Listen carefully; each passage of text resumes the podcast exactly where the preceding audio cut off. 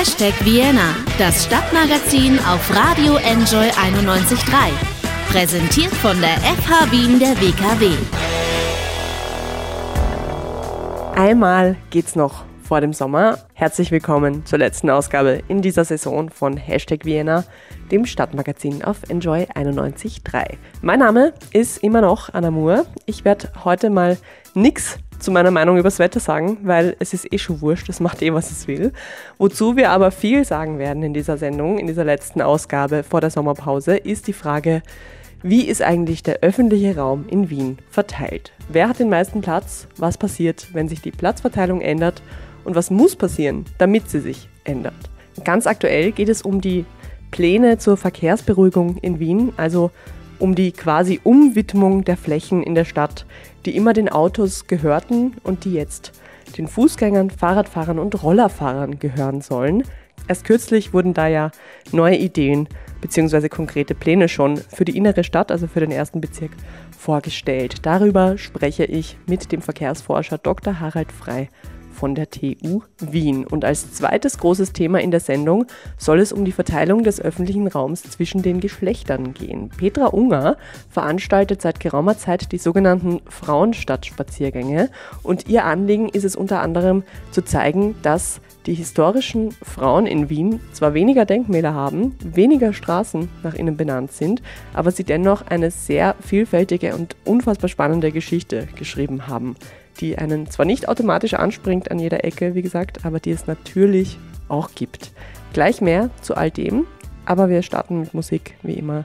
Was ganz Neues von den Damen von Dives aus Wien, 100 Times.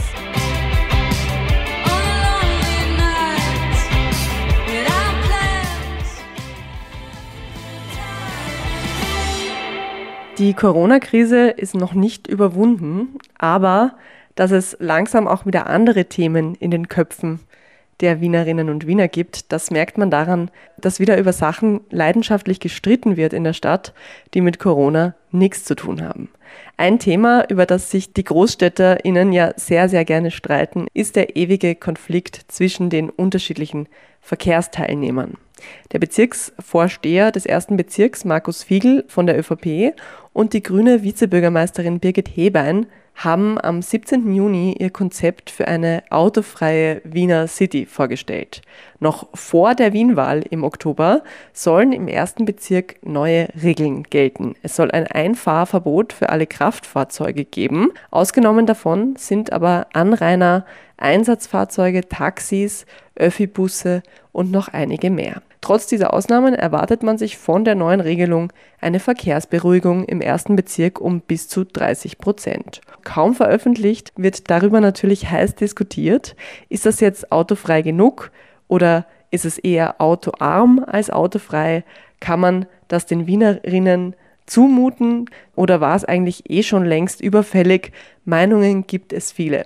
Für mich ist das ein Anlass, in dieser letzten Ausgabe von Hashtag Vienna vor der Sommerpause mir einmal das Thema Verkehrsentwicklung in Wien genauer anzuschauen. Und dazu habe ich jetzt einen Verkehrsforscher am Telefon bei mir, und zwar Dr. Harald Frei von der TU Wien. Guten Tag.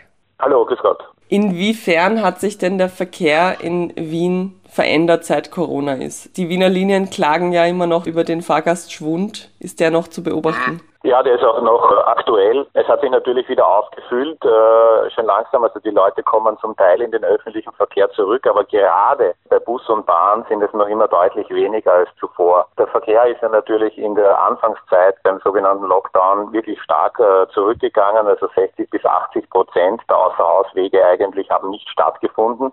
Das hat man im Grunde genommen bei allen Verkehrsarten gemerkt, sowohl beim Autoverkehr, selbst beim Radverkehr, der ja derzeit boomt auch.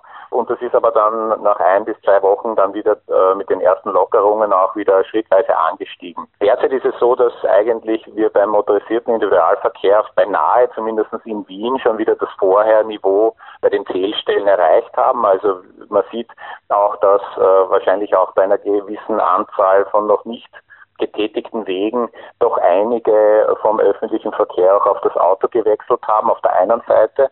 Aber was natürlich auch boomt, und das merkt man auch, wenn man draußen unterwegs ist, das ist das Rad.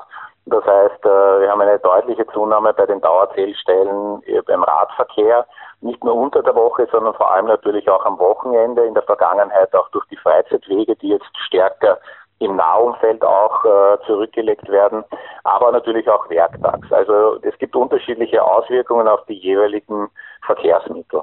Und das Radfahren ist, boomt jetzt gerade so, weil es jetzt Frühling ist oder wäre das im Winter auch so? Also kann man generell sagen, dass äh, auch wenn nicht Corona ist, das Radfahren langsam zunimmt und das Autofahren abnimmt? Ist das so?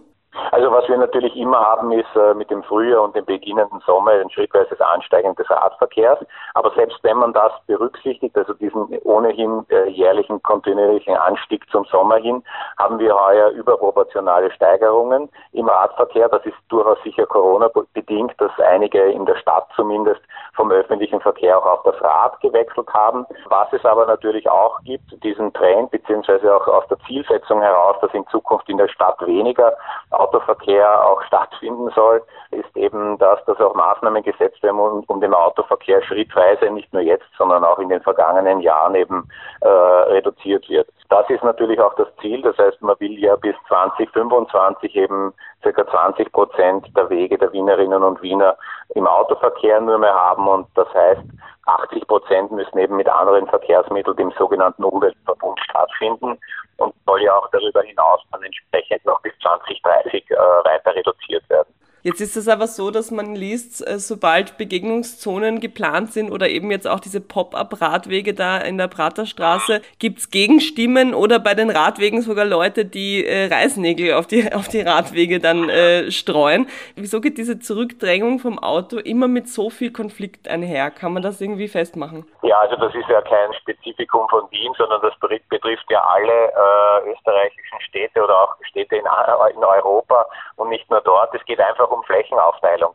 Das heißt, äh, wenn natürlich Fläche in der Stadt äh, knapp ist, und äh, die Fläche verteilt ist, so wie sie derzeit ist, nämlich stark äh, auf den Autoverkehr, sei es für den fließenden Autoverkehr oder für den ruhenden Autoverkehr ausgerichtet.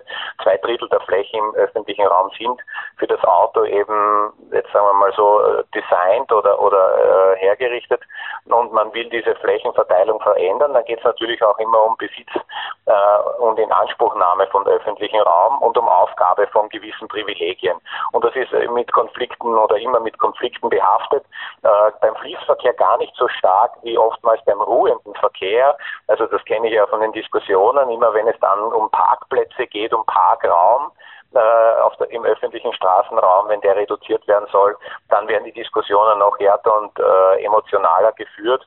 Und das ist natürlich klar, weil äh, quasi es heute sehr bequem ist, sich ein Fahrzeug anzuschaffen und dann im öffentlichen Raum relativ kostengünstig abzustellen. Die Argumente von Gegnern von diesen Begegnungszonen jetzt ja gerade, ich denke da an die Marilfer Straße oder eben an die Roten Turmstraße, sind ja oft, dass das schlecht ist für die Wirtschaft. Gibt es dafür Belege? Weil ich meine, die Mahü floriert, die Roten Turmstraße ist voller Leute. Nein, also ganz im Gegenteil. Es gibt ja internationale Untersuchungen, dass eben gerade solche Maßnahmen, wo mehr Platz für Fußgänger und Radfahrer geschaffen werden, dann auch äh, eine Verbesserung oder zu, zum Profit auch der Wirtschaft entsprechend beitragen. Nicht zuletzt hat ja auch in der Zwischenzeit die Wirtschaftskammer ihre Position verändert. Sie war ja bei der Marie-Hilfer Straße noch ein Gegner der Begegnungszone und fordert ja jetzt in der Zwischenzeit Begegnungszonen für alle Wiener Bezirke.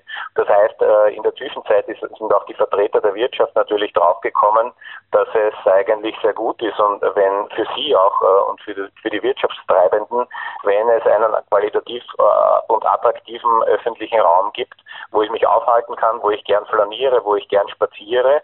Ich sage immer, die Brieftasche geht zu Fuß. Also wesentlich für die Geschäfte ist eben nicht die Zahl der Parkplätze, sondern wie viele Leute gehen bei meinem Geschäft vorbei, bei meiner Auslage, also die Frequenz. Und äh, es ist natürlich äh, naheliegend, wenn man sagt, ein Auto braucht fürs Parken 10, 12 Quadratmeter und da sitzt statistisch meistens nur eine Person drinnen mit einer Brieftasche äh, naheliegend zu sagen, naja, auf diesen 10 Quadratmeter, 12 Quadratmeter können 10, 12 Leute sitzen oder können 10 Rad, äh, Radfahrerinnen und Radfahrer parken und die haben dann 10 Brieftaschen oder 12 Brieftaschen. Also das ist natürlich auch ein Beitrag für die Wirtschaft und da gibt es oder hat es in der Zwischenzeit auch ein Umdenken gegeben. Aktuell ist ja großes Thema, dass im ersten Bezirk äh, es eine starke Verkehrsberuhigung geben soll, geben wird. Ähm, autofreie Innenstadt hieß es, es wird eher eine autoarme Innenstadt. Wird man das so durchführen können, wie das geplant ist, Ihrer Meinung nach? Also ich äh, erkenne noch nicht viel Autofreiheit an den äh, bisher auch in der Öffentlichkeit kolportierten Maßnahmen. Es soll ja zahlreiche Ausnahmen geben, die im Grunde genommen sich eher am Status quo orientieren, als jetzt die große Veränderungen, zumindest für mich, äh, ablesbar einmal in sich tragen. Das heißt, äh, wenn ich natürlich äh, die Anrainer klarerweise ausnehme, wenn ich äh, die gewerbetreibenden Geschäftsleute, Beschäftigten ausnehme, die Lieferdienste ausnehme und so weiter, dann ist das der überwiegende Verkehr, der heute ohne dies im motorisierten Straßenverkehr in der Innenstadt ausmacht. Jene, die wirklich jetzt kurz zum Einkaufen in die Innenstadt fahren, der Anteil ist verhältnismäßig relativ gering, also in der Größenordnung von rund fünf Prozent. Das heißt, äh, es wird sich im großen Stil nicht viel ändern. Was es vielleicht ist, die, die Diskussion darüber, ein Zeichen, dass auch ähm, das Thema autofreie Innenstadt auch in Wien wiederum aufgegriffen wurde oder zumindest angekommen ist. Man kann ja sagen, im ersten Bezirk ist jetzt neben der Kärntnerstraße Graben, also den alten und altbewährten Fußgängerzonen eigentlich seit den 70er Jahren nicht mehr viel weitergegangen. Wien hat auch im Vergleich mit anderen europäischen Städten, Millionenstädten, eine sehr kleine Fußgängerzone. Also es gäbe eigentlich viel Bedarf. Ich glaube nur nicht, dass das mit diesen jetzt intendierten Maßnahmen, die ja wirklich nur mal so auf Einfahrtssperren ziehen, ob das tatsächlich dann das ist, äh, was man sich unter autofreier Innenstadt vorstellt. Vizebürgermeisterin Hebein von den Grünen hat ja auch schon länger von oder spricht ja auch schon länger von der City-Maut. Wird sowas dann zusätzlich noch Sinn machen, zu dem, dass man eh nicht mehr wirklich reinfahren kann in den ersten Bezirk, außer wenn man Anrainer ist? Also ich bin äh, ein bisschen ein Skeptiker auf der City-Maut. Äh, erstens einmal, weil man klar diskutieren müsste, in welcher Größenordnung, also für welche räumliche Abgrenzung würde sie gelten.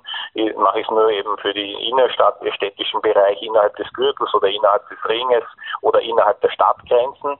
Und je kleiner die Zone wird, desto weniger Steuerung Steuerungsmechanismen habe ich, also weniger Verkehr, Autoverkehr erwische ich damit.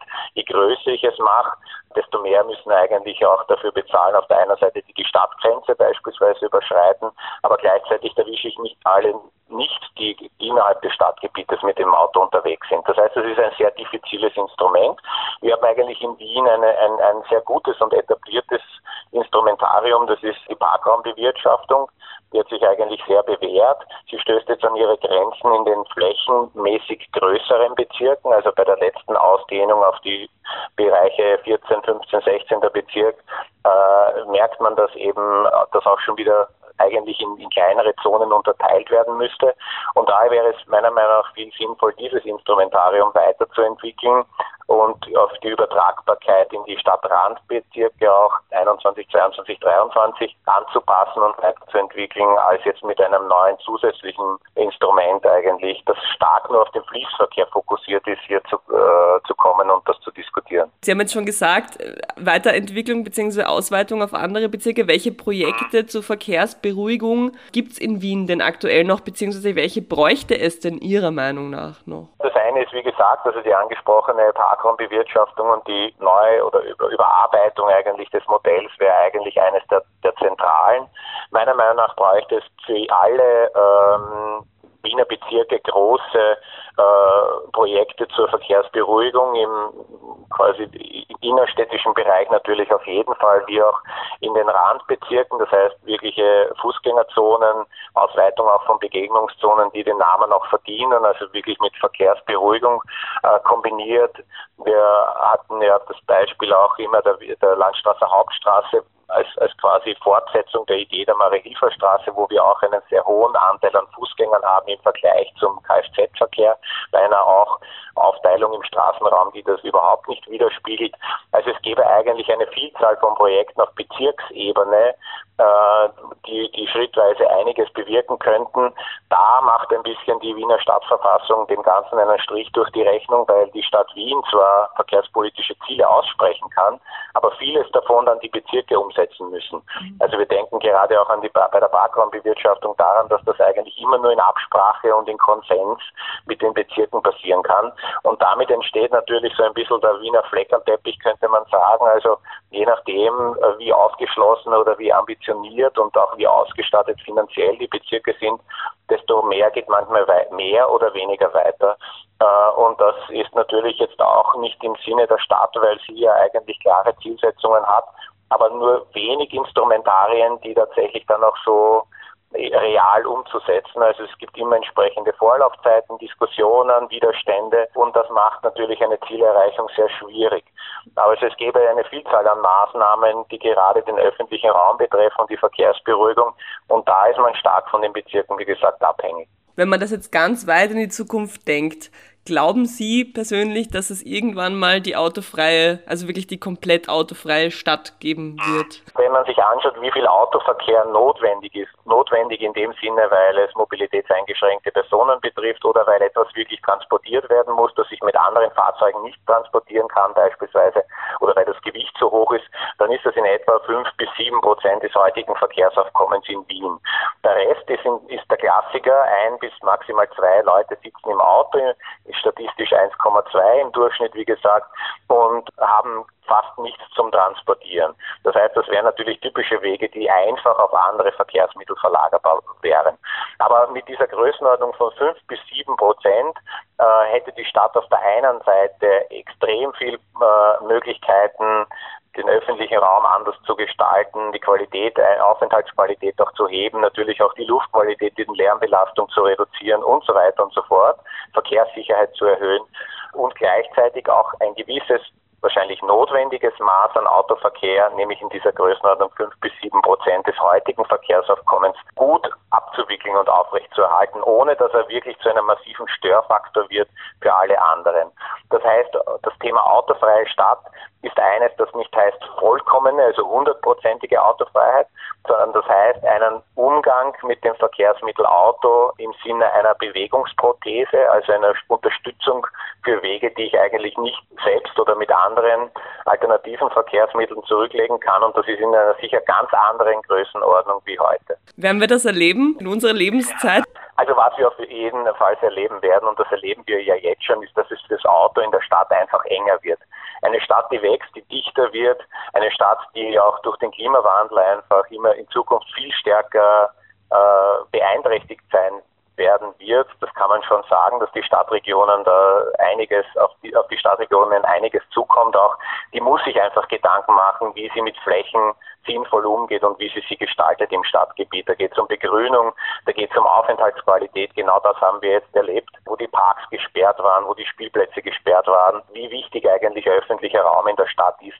Und daher gibt es ja bereits ein Umdenken. Es ist ein zäher Prozess, er ist langwierig, aber ich denke, was wir erleben werden, ist eine Stadt mit deutlich weniger Autoverkehr als wie jetzt und mit deutlich mehr Radfahren, mit deutlich mehr zu Fuß gehen und auch eine Stadt, die deutlich grüner sein wird als noch heute. Schöne Aussichten. Herr Dr. Frey, ich danke vielmals fürs Interview. Gerne, danke. Jetzt Jimi Hendrix mit Crosstown Traffic und gleich danach geht es weiter um die Frage, wie ist der öffentliche Raum in Wien eigentlich aufgeteilt? Weg von Autos und Fahrrädern hin zur Geschlechterfrage. Die Stadtführerin und Forscherin Petra Unger erzählt von der Sichtbarkeit oder von der Unsichtbarkeit der historischen Frauen in Wien.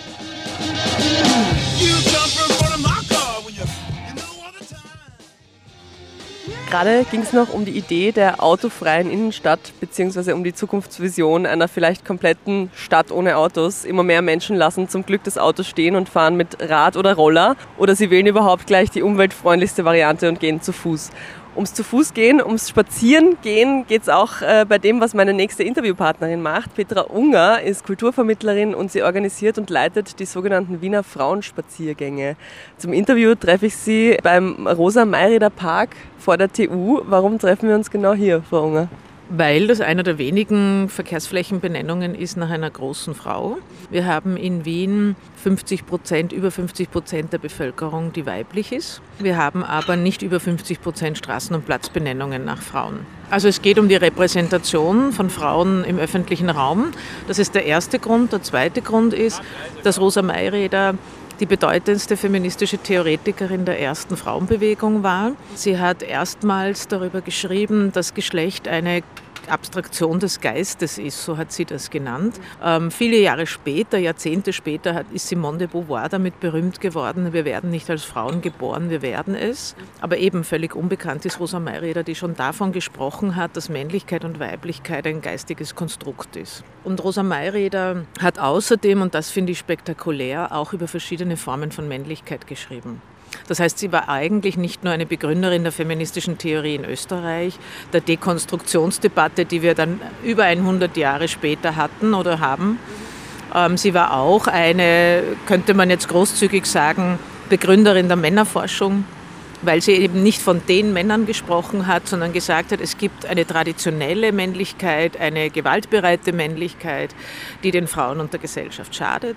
Und es gibt äh, fortschrittliche Männlichkeitsformen oder Formen, Männlichkeit zu leben, die der Demokratie förderlich sind, die den Frauen gut tun, die der Gesellschaft gut tun. Und das finde ich ist unglaublich ähm, spannend und ich bin der Meinung, das sollten viel mehr Menschen wissen. Zwischen zwei und zweieinhalb Stunden, habe ich gesehen, dauern Ihre Spaziergänge meist meistens, so steht es auf Ihrer Website. Was passiert denn genau in dieser Zeit? Also ich glaube, Sie haben uns jetzt schon ein bisschen eine Kostprobe gegeben von dem unendlichen Wissen, was es da ja zu erzählen gibt. Aber wie genau muss man sich so einen Frauenspaziergang vorstellen? Wie läuft der ab?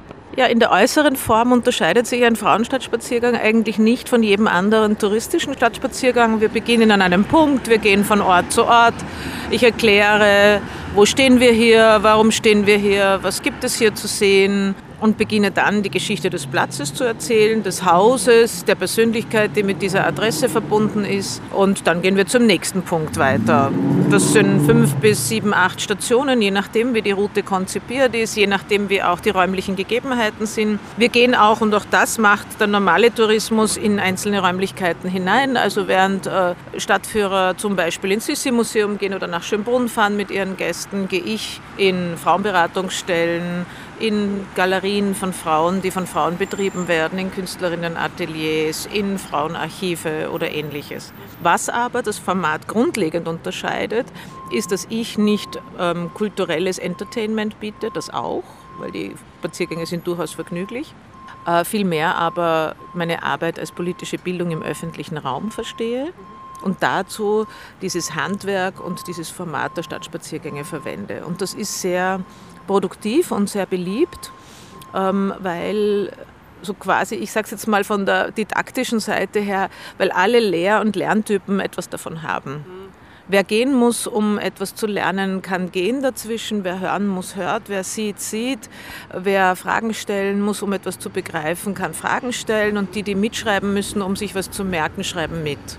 Das heißt, es ist so, so ein, ein auch physisch gut erfahrbares. Und es macht was, den Raum so zu erfahren, den städtischen Raum so zu erfahren, vor das Original zu gehen, den an sich bekannten Stadtraum mit völlig anderen Geschichten zu besetzen, mit anderem Blick zu sehen. Das macht sehr viel und das macht sehr viel vor allem mit den Frauen, die ja in einer Geschichtslosigkeit groß werden. Das ist ein, ein großes, interessantes Wort, Geschichtslosigkeit der Frauen.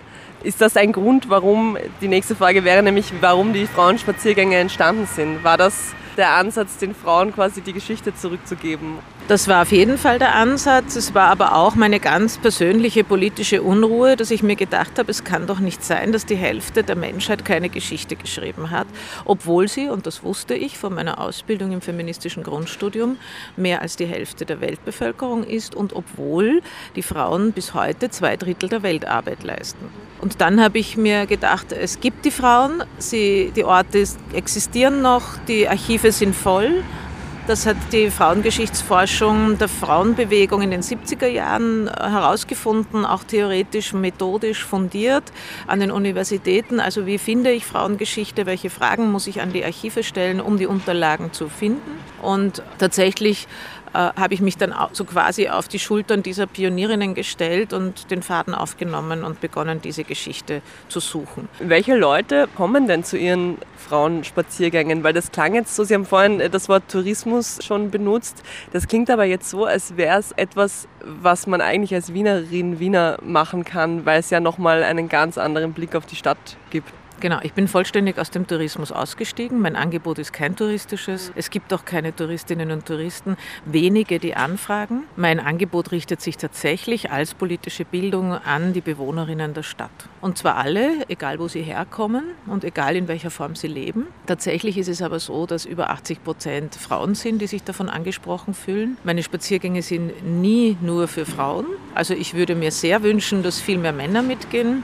Einfach um auch den Männern mitzuteilen, da gibt es noch viel mehr Geschichte, als uns in der Schule unterrichtet wurde. Gleichzeitig aber verstehe ich es, wenn man Frauenspaziergänge hört, fühlt sich ein Mann nicht angesprochen. Ja, ich müsste wahrscheinlich mal Männerspaziergänge ausrufen und äh, emanzipatorische Männerforschung auf die Straße tragen. Das ist ein Gedanke, den ich schon lange habe und vielleicht habe ich irgendwann Zeit, das auch wirklich zusammenzutragen, das Wissen. Also Vorbilder für eine alternative Männlichkeit mal zusammenzutragen. Das ist aber eine eigene Forschungsarbeit, zu der ich noch keine Zeit und kein Geld hatte.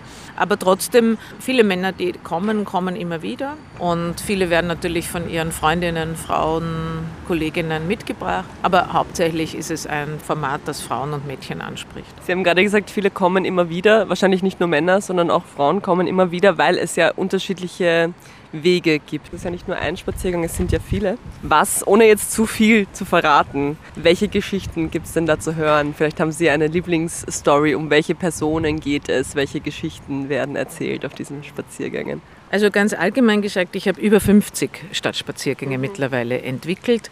Das heißt, das Programm ist abwechslungsreich, es kommen jährlich neue dazu. Es sind nicht nur ortsspezifische Spaziergänge, also dass ich sage, ich gehe im vierten Bezirk, ich gehe im 18. oder im 15. Bezirk, sondern es sind auch themenspezifische Spaziergänge zur Geschichte der Sexarbeit, zur Geschichte der Überlebenden von Ravensbrück, dem Konzentrationslager, zur Geschichte der Widerstandskämpferinnen, zur Geschichte der Musikerinnen. Also da gibt es viele verschiedene verschiedene Routen, mit denen ich mich auseinandersetze.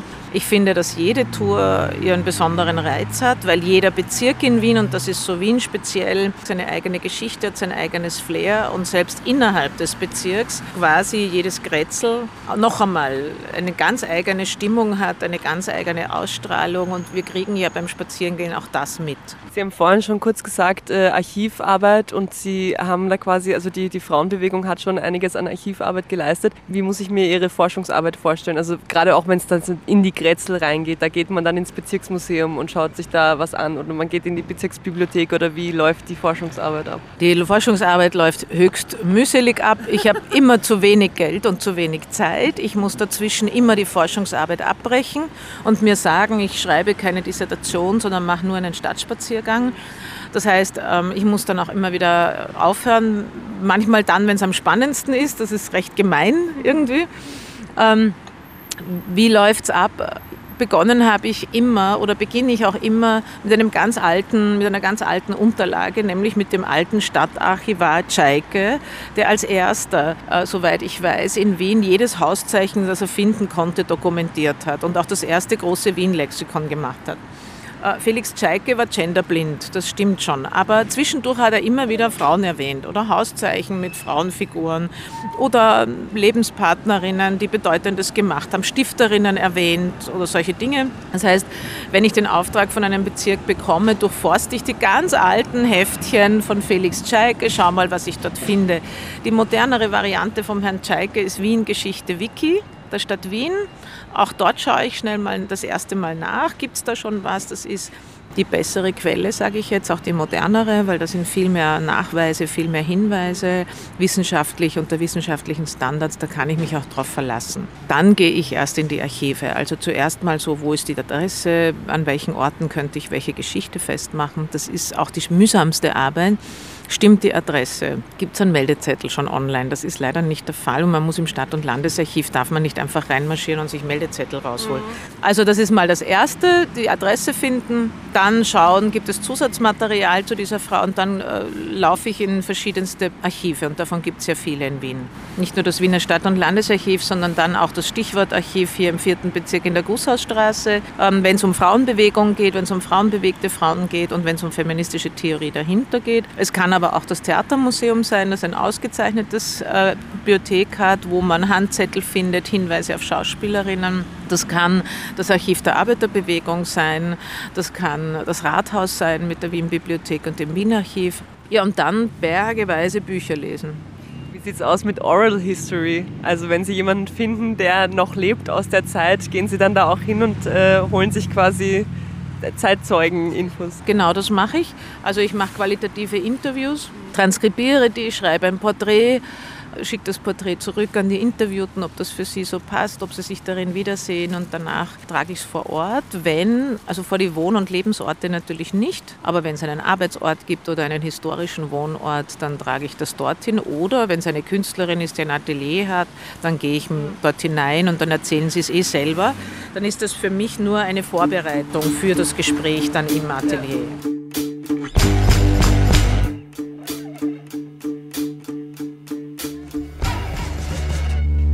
Sie haben es erwähnt, das Stichwort Archiv. Dazu habe ich auch einen Satz gefunden auf Ihrer Website, das gehört zur Tour im vierten Bezirk.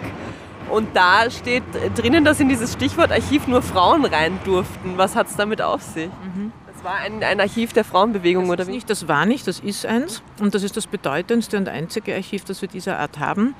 Und ich kann das jeder Frau nur empfehlen, weil dort einfach ganz geballt ausgezeichnete feministische Literatur zu finden ist.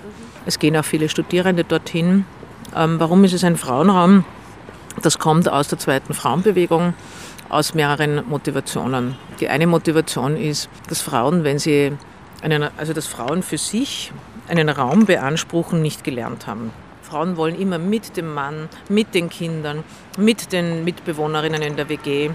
Dass eine Frau sagt, das ist mein Raum und der gehört nur mir und in diesem Raum komme ich zu mir und überlege mir, was will ich eigentlich.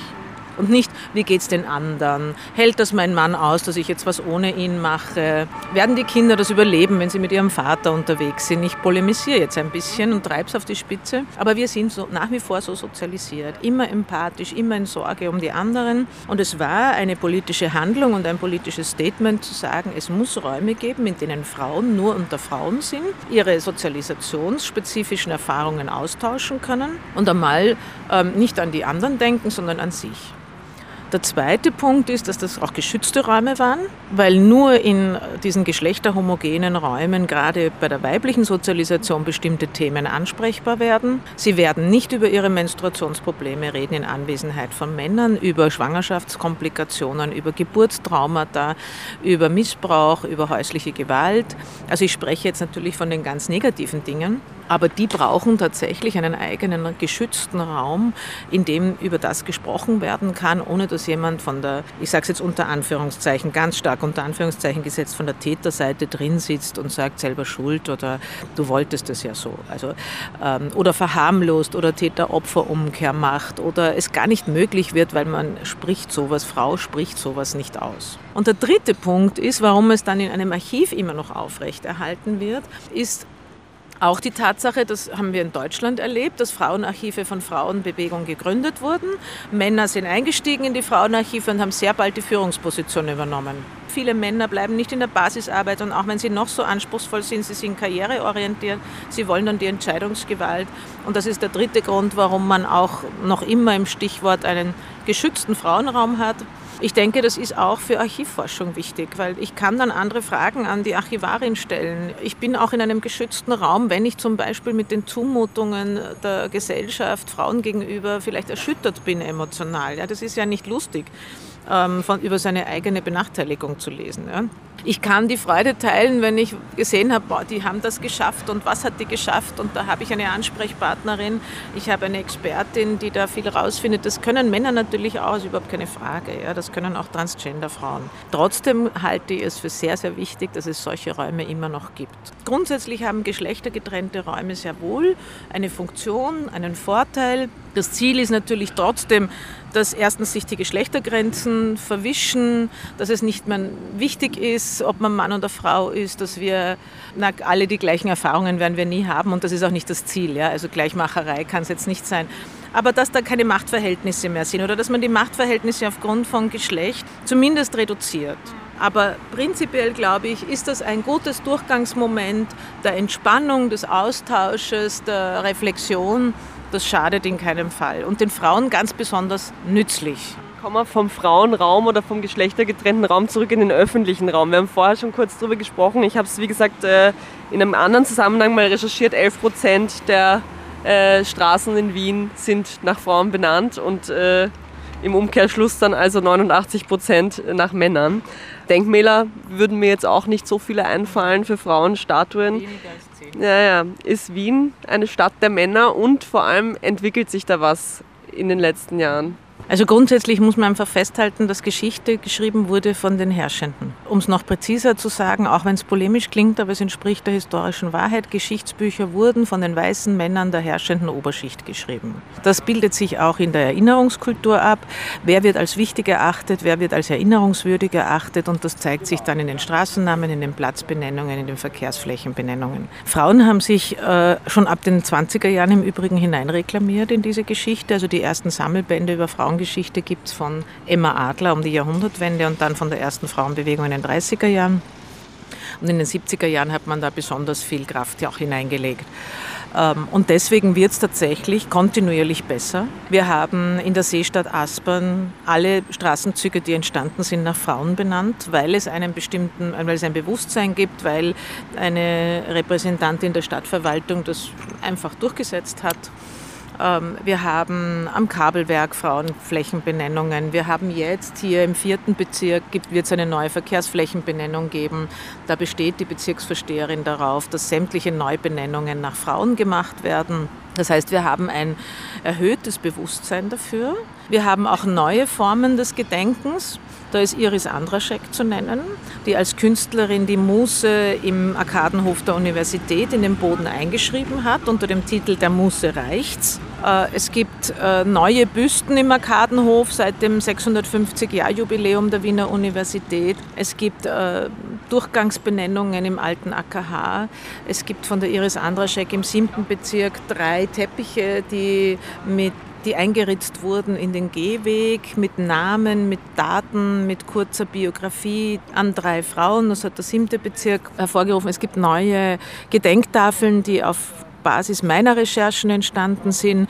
Die Gedenktafel am Theater an der Wien für Marie Geistinger, die Gedenktafeln für Emilie Flöge und Lina Loos, die Gedenktafel für Auguste Fickert im 15. Bezirk. Also es gibt viele Gedenktafelinitiativen, die dann von den Bezirken aufgegriffen werden. Also ich gehe mit den Stadtspaziergängen hin, sage immer wieder, eigentlich müsste es hier etwas geben. Natürlich kann man jetzt die Stadt nicht vollpflastern mit Gedenkformen, aber wir haben diese Gedenkkultur und man kann mit einem gewissen Bewusstsein darüber nachdenken, wie schaut eine moderne Form des Gedenkens aus, wie schaut die Auswahl der Personen aus, derer wir gedenken wollen. Und da geht es ja jetzt nicht nur um die Frauen, da geht es auch um Roma und Sinti, da geht es um zugewanderte Menschen, die nicht in, im heutigen Österreich geboren sind. Also da gibt es Migrationsgeschichte, da gibt es viele Leute, derer man gedenken kann. Also da geht es, oder Sozialbewegung, Vertreter von sozialen Bewegungen und Vertreterinnen, wer weiß schon, die führenden Köpfe der Grünbewegung, das ist heute eher noch bekannt, aber der Zivildienstbewegung, der Antikriegsbewegung, der Friedensbewegung, der Frauenbewegung, wer kennt die Protagonistinnen? Eigentlich niemand. Ja? Manchmal wollten die Bewegungen das auch, dass es nicht eine Heldin ja. gibt vorneweg. Aber, aber grundsätzlich gibt es ein höheres Bewusstsein und ich bin zuversichtlich, dass sich das weiterhin gut entwickeln wird und zunehmend ändern wird, also dass wir sichtbarer werden. Und ich weiß von meinen Spaziergängerinnen, das macht enorm viel. Also Frauen, die sagen, ich fühle mich endlich in Wien zu Hause, endlich hat die Stadt auch was mit mir zu tun. Und ich bin ja die, die am allermeisten davon profitiert, weil mir erzählt quasi jede Ecke in der Stadt eine Frauengeschichte, wenn ich mal dort recherchiert habe. Und das ist ein Gefühl von Aufgehobensein und ein Gefühl von ganz vielen Vorbildern von Frauen, die mir gute Ideen gegeben haben. Wie kann ich mit dieser Zumutung des Lebens umgehen? Wie kann ich das lösen? Wie kann ich einen neuen Weg wagen? Wie könnte ich was Neues ausprobieren? Also Mut machen auch. Und das ist das, was Männer haben. Die haben eine ganze Bandbreite an Vorbildern. Die haben die Vorstellung, was sie nicht alles werden können. Das haben wir in der Form so nicht. Und äh, das ist das, das wahnsinnig befruchtende und auch befriedigende der Spaziergänge und für mich natürlich im Besonderen der Forschungen. Das ist eigentlich ein sehr schönes Schlusswort. Wir müssen aber zum Schluss noch konkret zu den Spaziergängen was sagen. Wo findet man denn die Daten? Wo kann man sich anmelden? Sind die kostenlos? Kosten die was? Vielleicht einfach noch so die Hard Facts dazu. Grundsätzlich bemühe ich mich darum, dass die Spaziergänge nichts kosten. Das heißt, ich beantrage Fördergelder bei der Stadt Wien in den einzelnen Bezirken und kalkuliere immer auch den Spaziergang mit ein, sodass es wirklich kostenfrei ist. Wenn die Bezirke das in ihr Kulturprogramm aufnehmen und mich und den Verein oder das Institut Frauenstadt, so heißt der Verein, mit dem ich arbeite, finanzieren, dann ist es kostenfrei. Und dann gehen die Frauen kostenlos mit. Das war mir ein großes Anliegen, weil ich erstens der Meinung bin, wenn wir uns schon unsere Geschichte selber suchen und finden müssen, dann sollten wir nicht auch noch dafür zahlen. Und außerdem ist es politische Bildung, das ist Aufgabe der Politik. Und der dritte Punkt ist, es gibt so viele Frauen, die so viel weniger verdienen als Männer. Und auch allein deswegen sollte es kostenfrei sein. Es soll möglichst niederschwellig sein und auch ein paar Euren sind für manche schon eine Schwelle und eine Hürde. Ähm, manche Spaziergänge kosten aber was. Das heißt, man kann jederzeit bei mir anrufen und sagen, ich möchte für meine Familie, für mein Büro, für meinen Kongress, für meine Tagung einen Spaziergang buchen. Das kostet dann einen ganz normalen Tarif und wird ganz normal verrechnet. Erfahren über die, die vom Bezirk veranstaltet werden oder auch die, die ich selbst veranstalte. Wenn ich selbst veranstalte, gibt es einen Pro-Person-Betrag, der zu zahlen ist, plus minus Kopfhörersystem, wenn es sehr laut ist oder wenn wir mit großen Gruppen gehen oder jetzt mit Covid-19 gehe ich eigentlich gerne standardmäßig mit den Kopfhörersystemen, da fällt das Abstand halten leichter.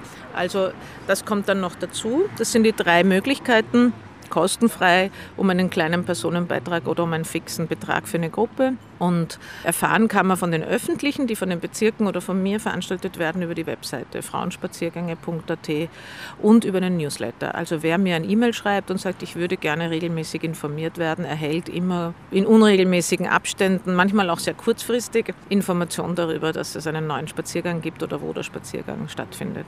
Ich danke vielmals, Frau Unger, fürs Interview. Dankeschön.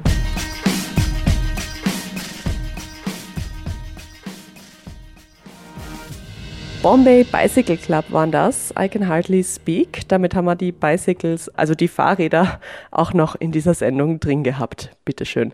Um die Verteilung der Stadt ging es heute, um die Beanspruchung des Raumes in der Stadt von unterschiedlichen Gruppen, wo beanspruchen Fußgänger und Fahrradfahrer langsam aber sicher mehr Platz, der früher den vielen Autos in Wien gehört hat? Und wo holen sich endlich die Frauen den Platz in der Stadt zurück, der sonst ausschließlich für das Gedenken an große Männer reserviert war? Das haben mir meine beiden InterviewpartnerInnen Petra Unger und Harald Frei heute ausführlich beantwortet. Eine sehr spannende Ausgabe von Hashtag Vienna, finde ich. Wer sie nochmal nachhören möchte oder auch gern teilen will, kann das tun. Alle unsere Sendungen gibt es als Podcast auf wien.enjoyradio.at, auf Soundcloud oder in diversen Podcatchern. Und liebe Leute, das war's. Das war die letzte Folge Hashtag Vienna vor der zweimonatigen Sommerpause. Mein Name ist Anna Moore. Ich bedanke mich wie immer fürs Zuhören, wünsche einen wunderschönen Sommer und freue mich schon auf die nächste Saison. Und zu guter Letzt gehen wir jetzt auch nochmal auf einen Spaziergang in dieser Sendung und zwar auf den Walk on the Wild Side mit Lou Reed. Tschüss, ciao, baba. Hashtag Vienna, das Stadtmagazin auf Radio Enjoy 91.3. Jeden Montag von 11 bis 12 auf Radio Enjoy 91.3.